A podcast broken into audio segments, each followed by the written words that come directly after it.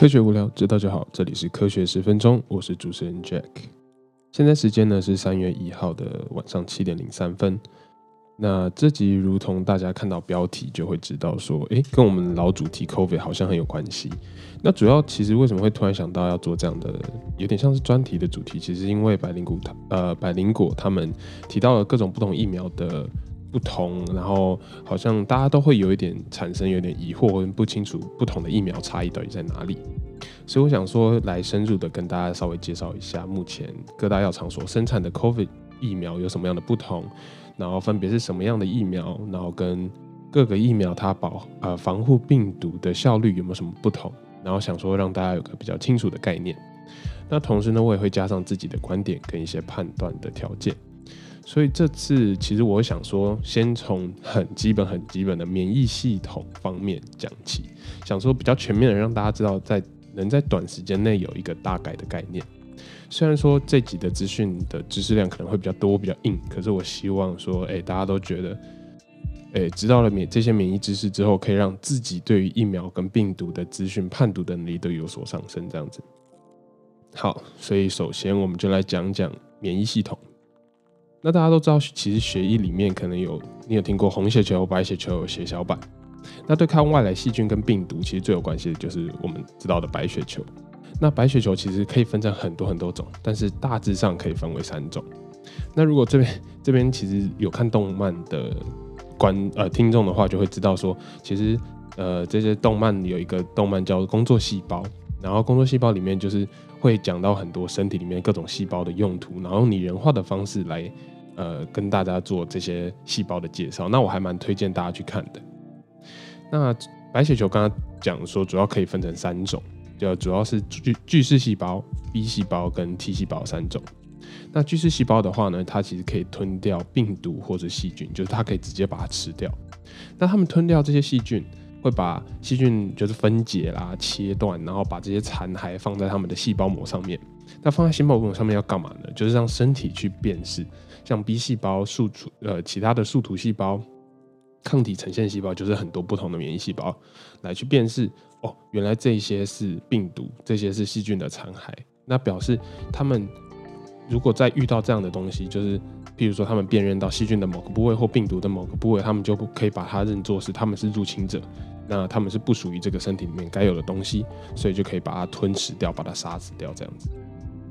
那刚刚我稍微提到就是 B 细胞。那 B 细胞的话呢，其实它就是一个专门产生很多呃抗体来去攻击病毒、去攻击细菌的一个细胞。然后他们的呃细菌资讯其实就是从巨噬细胞给的，或者是他们自己也可以去辨认这一些呃我们所谓的抗原。那抗原就是细菌跟病毒的意思。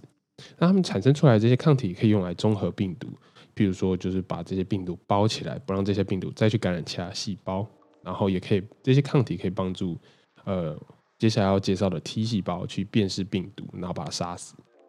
那 T 细胞的话呢，其实它就是专门去攻击入侵者，然后它也是杀伤力最猛的一种白血球。那 T 细胞里面其实有一个分支小队是非常非常呃有用的，叫做记忆 T 细胞。那这样的小队呢，它其实可以记住入侵者的样子，然后在过，譬如说就是呃过了一段时间之后。已经没有这些病毒了，可是过了一段时间也没有抗体了。然后在如果身体又被同样的病毒入侵了一次，那记忆 T 细胞这时候就会诶跑出来说，诶，我记得就是这个病毒应该要怎么样攻击，所以它呢就会去告诉 B 细胞，告诉 T 细胞，去快速的产生抗体，然后去杀死这些病毒。那这也是呃，COVID 疫苗这次最大的用处，其实就是让 T 细胞记忆的 T 细胞跟 B 细胞去记记住 COVID 病毒的某些部分，或者是整个病毒，然后去做一个综合，去做一个杀死的用途。好，那大家大概有清楚到一些免疫细胞的一些基础知识之后，我们就可以来讲这次疫苗的制作方式。那它总共有四种制作的方式。第一种呢叫做 mRNA 疫苗 （messenger RNA 疫苗）。那这个疫苗呢，呃，我们现在讲 mRNA 好了。mRNA 呢，它是一种呃基因之呃基因密码子。那这些基因密码子呢，呃，可以告诉身体的细胞说，照着这些密码子就可以做出一些我们想要做它做出的东西。那呃，mRNA 疫苗这次的主要的制作方式，其实就是让包覆着病毒集装蛋白的 mRNA 去感染呃去注射到身体里面。那这些 mRNA 呢，相当于制作病毒集装蛋白的一个蓝图。所以这个蓝图进到身体细胞之后呢，身体细胞它就是纯纯的，它会依照这样的蓝图去做出病毒的集装蛋白。但是它因为只有集装蛋白的部分，所以它不会制造出整个病毒，所以它不会让就是这个疫苗不会说哦，它注射了之后，然后被病毒感染这样子，那也不会产生有病毒感染的反应。那这些集装蛋白呢？会被身体的免疫系统辨认，就辨认说，哎，这个东西好像不该存在我们的一般的身体里面，所以他们就会发现是外来者。那发现是外来者入侵者之后，B 细胞跟 T 细胞就会开始产生抗体，开始杀死这些蛋，呃，就是试着去杀死这些蛋白，或者巨噬细胞把它吞掉。那所以以后，如果你真的遇到了 coronavirus 的病毒，就是真的被传染进到身体里面之后，G T 细胞或者 B 细胞或者这些抗体。跟 T 细胞就会快速的作用，就说哎，又来了，又是那个，又是那个我们之前有攻击过的那个病毒，那我们赶快把它综合，把它杀死。所以这是第一种疫苗的制作方式，也是最新的疫苗制作方式 mRNA 疫苗。那第二种呢，其实就是直接的把呃病毒的集中蛋白，就是哦，我刚刚好像没有忘了讲集中蛋白是什么。其实集中蛋白呢，就是病毒它呃。主要去你，你可以把它想象想象成是一种毛，就是一种触角，然后病毒利用这些触角来去抓住身体细胞的受气，然后进而去入侵身体。那呃，集中蛋白就是变成说一个很重要病毒去感染身体的一个部分，所以我们接下来都会围绕在这个上面做一些呃处理，这样子。那第二种呢，就是直接的把集中蛋白的部分。打进身体里面，那就是有点跟前面有点相同。那出现了这些病毒的集装蛋白之后，一样的免疫细胞就会辨识说这个是外来的东西，不该存在我们的身体里，所以他们就会派出 B 细胞、派出 T 细胞，然后制造抗体去综合杀死这些病毒，进而清除。好，那第三种呢，其实叫做 vector 疫苗，就是所谓的病毒载体疫苗。那这个疫苗就比较酷一点点。它就是利用之前科学研究过的其他病毒，然后他把这这些病毒，像是我们流感病毒啦、adenovirus 或者 lentivirus 这种病毒去改造，让这些病毒的感染力下降了很多很多之后呢，把 COVID 病毒的一部分蓝图偷偷的打进这些病毒的身体里面，再让这些小弱泡病毒去感染细胞，然后让细胞呢再次产生蓝图去产生部分的 COVID 病毒的蛋白，就等于这个。病呃，我们说的这些流感病毒或者 adenovirus 就等于是一个载体，把我们最重要 COVID 的集装蛋白病毒的部分的蓝图放进这些病毒里面，让它比较好的去感染身体的细胞。感染身体细胞之后，就把这些蓝图也随之的像第一种 mRNA 的方式放在了细胞里面，让细胞去产生这样的病呃这样的病毒蛋白。那在经过 T 细胞跟 B 细胞的免疫反应，就是再次去产生综合啦、清除，然后是就是同时也会把它记忆起来的这些功用。那第四种呢，其实就是呃全病毒失活疫苗，就是它是用一整个 coronavirus，但是它是 inactivated，就是它是失活的，它并没有实际的感染力，然后利用某些化学的方式啦，去让它失去活性、失去感染细胞的能力之后呢，把这些病毒直接打进身体里面。那这个方式呢，其实也是目前人类最熟悉、然后最常使用，也是历史最长的一个制造疫苗的方式。那这边特别提一下，就是我刚刚说到 mRNA 的疫苗是一种新的尝试，但是其实呢，大家不需要太过于担心会有什么副作用，或者是哎，我们都不知道这个是干嘛，为什么突然用了这种新的方法？其实之前就有呃科学家就有利利用过类似的方法去让免疫系统攻击不同的呃癌细胞啦，或者是呃细菌或者是病毒了。所以呢，哎，这个 mRNA 疫苗大家不需要去太过于担心有什么长期的副作用，那它也不会含有病毒说让你打进去之后让你生病这样子。所以特别跟大家在这边提醒一下。好，那我们就可以来讲讲就是。呃，最重要的 part 就是不一样的疫苗到底有什么不一样的地方？那我这边整理了一二三四六六个，目前在世界上应该算是最主要的疫苗开呃药厂开发出来的疫苗。那首先我们来讲的就是呃 Pfizer BioNTech 的疫苗，就是辉瑞的疫苗。那它的机制的话，就是我们刚刚说过的 mRNA 的方式，那它需要两剂去做一个完整的保护。那副作用呢，它可能是有点轻微的疲倦啊，跟头痛。那它的效果其实蛮高的，两剂都施打的话有到九十五 percent。可是这个疫苗的目前最为人诟病的呃地方，就是在说呃它运送储存需要在负八十度。那因为 mRNA 非常的不稳定，如果大家有兴趣的话，可以请去听我前面有讲到。为什么呃疫苗会要造成这么大的运输储存的一个问题？就是因为 mRNA 的疫苗它需要在负非常低温，就是负七十、负八十一个特殊设计过的呃温度下才可以做运送，才可以做储存。那它的价钱呢是每剂大概二十元美金。那接下来呢，第二个疫苗就是 Moderna 疫苗，叫莫德纳疫苗。那它的机制其实也是 mRNA。那它也需要两剂的注射，那副作用呢就跟辉瑞的疫苗有点像，它是一样的，会有一点轻微的疲倦啦跟头痛。那效果的话呢，如果它是呃 Moderna 现在有比较多的研究报告，所以它如果只是打一剂，它的防护力有八十点二 percent，如果两剂都打了的话呢，会有到九十四点一 percent。那它一样运送储存，因为它一样是 mRNA。所以它运送储存一样要很低温，可是不会到辉瑞那么低温。那至于详细的为什么他们的技术会有差，那这个我就不太清楚。可是 Moderna 只需要负二十度，那其实也是非常低的一个温度了。不过比负八十度还要好处理一点点这样子。那它的价钱呢就稍微贵一点点，每剂要三十三美金。好，那第三个我们来讲的疫苗，其实也是大家呃广为知道，现在也是很多国家，包括加拿大，我现在所处的国家，呃所接受到的疫苗，就是 Oxford Oxford AstraZeneca 的疫苗，叫阿斯利康疫苗。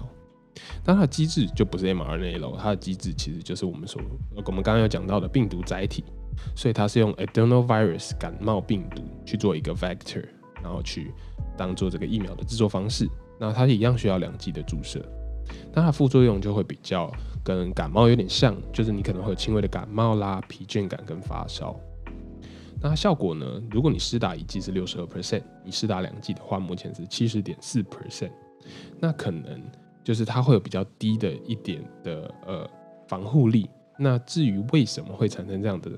呃比较低的防护力呢？我觉得呃不是科学文献啦，就是我没有看到。可是我觉得就是因为它是用它不是。它经过了一个载体，就等于它不是直接的告诉细胞这样做，而是它透过了病毒，那病毒再去感染细胞，再告诉细胞这样做。所以在这个中间的过程呢，就有点像是会一定会有损失，所以它的效率就比较低。那但是为什么 AstraZeneca 他们的疫苗现在是很广的在被大家利用呢？因为它其实它便宜。为什么便宜？它运送储存其实只需要一到八度 C，它只需要一般的冰箱就可以做一个保存，就可以做一个运送。那它的价钱呢，其实四块钱美金，所以比起前面两个都有差到五到六倍啊，甚至七倍的这个价钱。好，那第四个疫苗呢，其实就是 Johnson and Johnson 呃 J N J 疫苗，那它是目前呃。好像才才被认 FDA approve 没有过多久吧？它的机制其实跟 AstraZeneca 是一样的，它是一样是 adenovirus，只是不同的 adenovirus。所以呢，它但是它呃标榜的就是只需要一剂的注射。那它的副作用一样，就是感冒啊、疲，有点像感冒症状、疲倦跟发烧。那它的效果呢，其实是在大概六十六 percent。可是如果是严重的病患，的话，就是可以提供到八十五 percent 的一个防护力。那运送储存的部分呢？因为一样是就是 adenovirus 的方式嘛，所以一样是一到八度 C 一般的冰箱就可以了。那价钱其实它没有公布，所以但是我猜跟英国的 AstraZeneca 一样，大概就是四块钱左右。那这边比较提到特别，就是我在看 J N J 疫苗的一些介绍的时候啊，其实它虽然说标榜说一剂注射就够了，可是他们好像是，就是他，因为我刚刚说他们的防护效果只有六十六 percent，所以他们好像要想要提高的话，他们有在研发第二剂 boost 的注射。那之后如果有再更新的消息的话，再跟大家做一个更新，这样子。好，那接下来呢，就是讲到比较没有那么大，但是大家也知道的一些疫苗。那第一个就讲 Sinovac 科兴疫苗，那这个就是以中国的疫苗，但它机制呢就是全失活病毒，所以它是让 coronavirus 呢去失活，让它没有办法再有感染力，然后再把它打进身体里面。那它的副作用呢，其实有比较诶特别的一些案例，就是它有一些头晕啦，或者是呕吐。可是呢，最近有一名就是巴西人在接受临床试验的时候呢，接种过后导致死亡。虽然说研究人员说跟疫苗没有关系，那他我相信研究人员一定都会有点排除这个关系嘛，尽量不要有。可是目前在巴西的时候呢，就已经封锁了这个疫苗，不给打了。那它的效果，它的防护力其实还蛮不固定的。我查到有在土耳其有到九十一点二五 percent，可是在巴西只有五十点四 percent。那它运送储存呢，一样是一到八度 C，一般的冰箱就可以了。它的价钱是大概十三点六每剂，就是三点六美金左右。那接下来再讲 Sput Sputnik Sputnik 五俄罗斯疫苗。那机制呢，其实呃一样是用感冒病毒载体 adenovirus 作为载体。那跟刚刚前面的 adenovirus 不一样的地方，就是前面是二十六号，现在这边是五号。那我发现俄罗斯其实在很早的时候就已经开发出，号称开发出了疫苗，然后就开始施打了。那呃，其实因为我看不太懂俄文，然后对这个疫疫苗我没有特别的研究，所以我就是大概看了一下。它的副作用呢，大概有感冒啦、发烧啦、疲倦，所以就差不多都是跟感冒有关的一些副作用。它的效果呢有到九十一点四 percent，可是这个效果就是俄罗斯他们自己说的，所以我们也不是非常清楚。那运送储存一般冰箱。一点也一到八度 C 就行了。那价钱的话呢，就是大概十块钱美金。那另外其实还有一个疫苗，呃，Sinopharm，它这个疫苗，那这个疫苗一样是中国研发的，可是 Sinopharm 有一些负面的新闻，然后加上它的呃科学论文的研究并不多，然后好像有很多副作用，所以呢，我还没有查证这个疫苗的一些。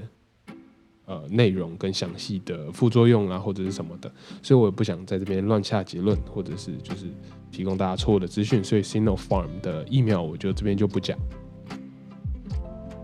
那今天就是讲介绍了一二三四有六个疫苗，那有大厂的，有俄罗斯的，有中国的。那结论就是，其实我啦，我自己对于大厂的疫苗，像是 Pfizer、Moderna，当然还是比较有信心，就像。反映过凯利他们讲的，当然是大厂比较有信心。那相对于来讲，中国的疫苗，因为有些新闻，然后加上他们好像某些新闻报说，他们很快的想要把这些疫苗去卖出去，然后去制造，所以对于呃制造过程啦，跟一些临床研究跟试验，我还是有点疑虑。所以对中国产生生产的疫苗有一点点存疑。可是我相信他们也有一定的技术。那至于说它不同制作的疫苗方式有什么不一样的话，其实我个人的话对于 mRNA 疫苗蛮有信心的，因为我本身在实验室做的时候，我大概了解到它的机制是什么，所以呃，我觉得未来很有可能用 mRNA 的各种方式去治疗各式各样的疾病，包括我们刚刚说到癌症，那也是很有可能去做对癌症做到有一种痊愈的作用。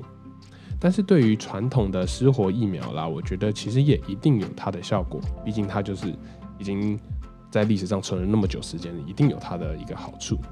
不过可以的话，我会想要自己会比较想要打 mRNA 的疫苗。那虽然我知道，呃，加拿大目前是拿到 AstraZeneca 的疫苗，可是我觉得如果要打的话，我可以选的话，但我不能选。但是我要我可以选的话，我想要打 mRNA 的疫苗。那目前呢，科学家其实对于不同的疫苗，他们可以维持多久？那免疫力又有什么不一样？跟施打一剂还是施打两剂，防护力有没有用？这些各方说法其实都一直在讨论，一直在推陈出新。所以我其实资讯也有点杂乱，但是我会在未来就是希望有更多的资讯啊，更多的论文、科学报道释出之后，再跟大家慢慢的追踪。那当然，所有的疫苗跟新的技术都还需要更多的临床研究，加上更长期的追踪。毕竟这次的 COVID 真的是来得太快太急了，所以大家对于科学界来说，也是创下了制造疫苗最短的记录。那这样子的短，就是有点像是赶出来的话，会不会有什么副作用？会不会有什么都需要长期的追踪，然后长期的临床上的研究？那我们今天的分析就跟疫苗的分析跟大家分析到这边，那我们就下次见啦，See ya。